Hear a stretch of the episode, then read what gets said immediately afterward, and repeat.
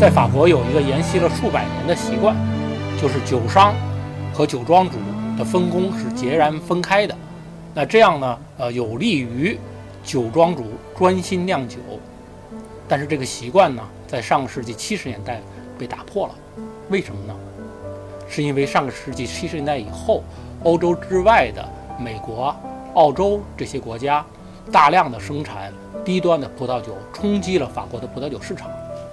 因为低价葡萄酒的冲击呢，使法国的酒商们坐不住了。那酒商呢，自己也组织生产一些低价的葡萄酒。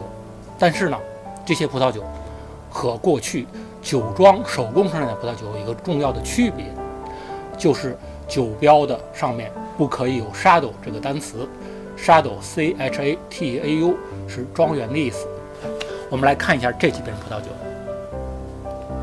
像这瓶梅多克的美景庄园，你看它这酒名里就有沙斗在这儿花体的，那这个就是酒庄主自己酿造的。我们再来看这瓶波尔多的安百乐庄园，酒名里也有沙子，在这儿。嗯，这瓶酒也是酒庄主自己做的。我们再看这个也是不错，夏隆王子，南部的夏隆王子，这个酒啊就是酒商生产的，它的名字里头没有沙，找不到沙子。那我们今天讲就到这儿。